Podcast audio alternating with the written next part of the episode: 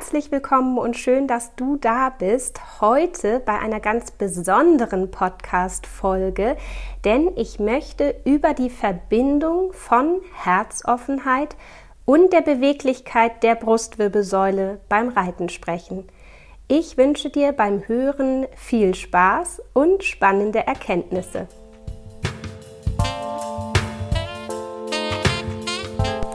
Herzlich willkommen zum Sitzkunst-Podcast Reiten mit mehr Bewusstsein, Bewegung und Balance. Steht dir auch manchmal dein Kopf oder Körper im Weg und du weißt, das kann ich besser? Dann ist dieser Podcast genau das Richtige für dich. Denn der Schlüssel für feines Reiten liegt bei dir. Ich bin Julika Valentina, Expertin für Trauma- und neurozentrierte Sitzschulung, weil wir mehr mit in den Sattel nehmen, als wir denken – The mystery is in the history.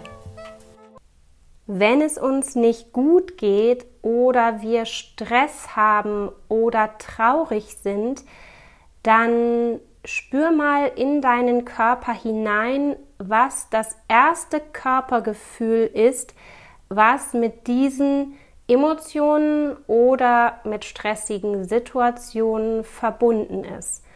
Und ich bin mir sicher, in deinem Körper zieht eine Festigkeit ein. Und diese Festigkeit sitzt oft im Brustraum, in unserem Herzraum und somit auch in der Brustwirbelsäule.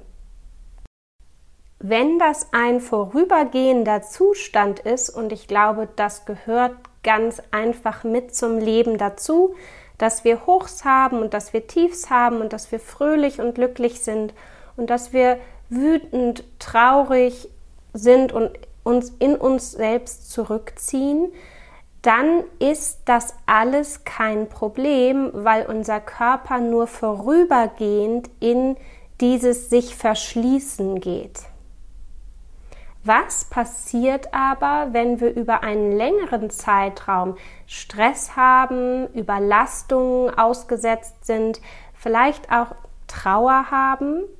Dann kann es sein, dass dein Körper Stück für Stück diese Emotionen verkörpert und Stück für Stück der Brustraum sich anfängt zu verschließen. Oft kann ich beobachten, dass das Brustbein dann der Reiter ein bisschen so in den Körper hineingezogen ist, die Schultern nach vorne kommen, die Schulterblätter sich auseinanderziehen manchmal sogar ein bisschen so ein kleiner Buckel im oberen Rücken entsteht und der Herzraum dann einfach wenig Platz hat. Das kann immer auch zu einer Einengung des Zwerchfells führen und damit einher geht natürlich auch eine Beeinflussung unseres Atems und Atmung ist das Elixier des Lebens. Atmung ist ganz, ganz wichtig für uns, für unsere Lebendigkeit, aber auch ganz funktional gesehen, damit unser Gehirn und unser Nervensystem gut arbeiten kann. Damit nämlich unser Gehirn gut arbeiten kann, braucht es Brennstoff und der Brennstoff für unser Gehirn ist Sauerstoff und Zucker. Wenn also unsere Atmung eingeschränkt ist, weil schlichtweg das Zwerchfell und die Lunge eingeengt sind, dann hat das immer auch Einfluss auf unsere Atmung. Fühle also mal in deinen Körper hinein und spüre, wie herzoffen kannst du der Welt und deinem Alltag begegnen und wie viele Punkte oder Situationen oder Personen gibt es, wo du spüren kannst, dass diese Herzoffenheit sich nicht sicher anfühlt und dass es sich sicherer anfühlen würde, das Herz etwas zu verstecken und sich etwas einzukugeln und sich rauszuziehen. Und wenn du in deinem Leben viele solcher Situationen hast oder Personen in deinem Umfeld, die auslösen, dass du dein Herz schützen und verschließen möchtest, dann bin ich ganz sicher, hat das immer auch einen Einfluss auf die Beweglichkeit deiner Brustwirbelsäule. Denn eine schwingende Brustwirbelsäule, die sich wirklich mit der Bewegung des Pferdes mitbewegt, die braucht einen geöffneten Brustkorb, die braucht einen geöffneten Herzraum, die braucht ein Vorschwingen dürfen und ein Zurückschwingen dürfen. Und das ist für mich die Verbindung, warum Herzoffenheit und die Beweglichkeit der Brustwirbelsäule für mich ganz eng zusammenhängt.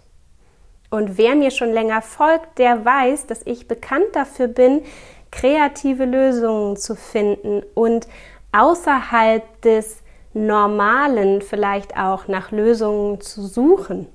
Und dass es mich immer interessiert, in der Tiefe zu verstehen, was die Prozesse in unserem Körper sind, was die Prozesse in unserem Kopf sind und all das miteinander zu integrieren.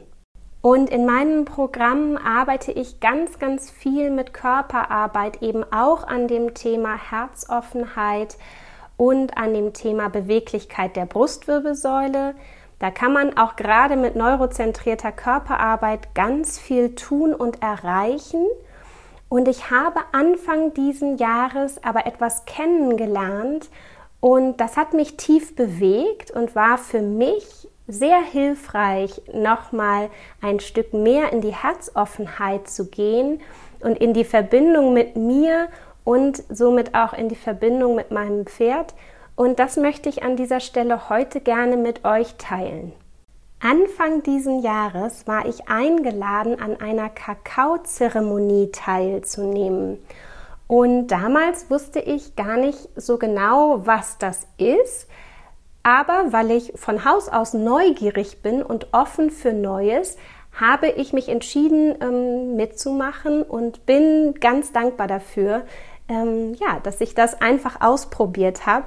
Hilfreich war sicherlich, dass ich dunkle Schokolade liebe und umso höher der Kakaoanteil, umso lieber.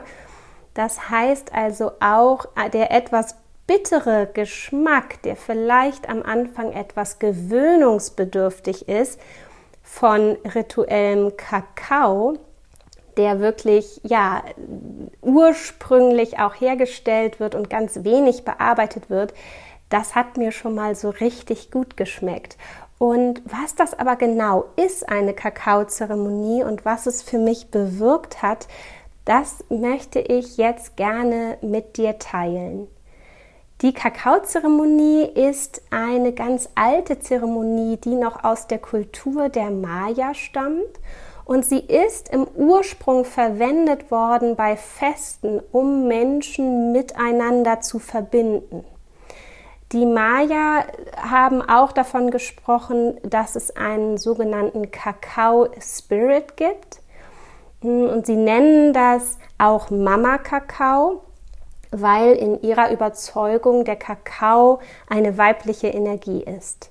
Es ist definitiv eine verbindende Energie und man sagt, dass der Kakao herzöffnend wirkt. Das mag vielleicht auch daran liegen, dass in diesem rituellen Kakao, der auf ganz ähm, schonende Weise auch hergestellt wird, ganz wenig nur bearbeitet wird, ein hoher Anteil Theobromin ist. Und Theobromin ist und wirkt wie ein natürlicher Stimmungsaufheller und gleichzeitig wie ein Muskelrelaxan. Neben diesen Effekten ist für mich eine Kakaozeremonie aber noch so viel mehr, denn für mich hat es wirklich bewirkt, dass ich angekommen bin in mir selbst, dass ich mehr mit mir in Verbindung sein konnte, dass ich klar sein konnte im Kopf und frei im Herzen und ja, mir wirklich in diesen Momenten auch Zeit für mich genommen habe. Ich glaube ganz fest daran, dass Selbstfürsorge immer auch Pferdefürsorge ist, weil umso besser es uns geht, umso mehr wir in uns ruhen, uns spüren, geerdet sind, verbunden sind mit unseren Emotionen, mit unseren Gefühlen und wirklich in unserem Körper zu Hause sind, umso mehr Verbundenheit, Leichtigkeit und Freude können wir mit uns und unserem Pferd erleben.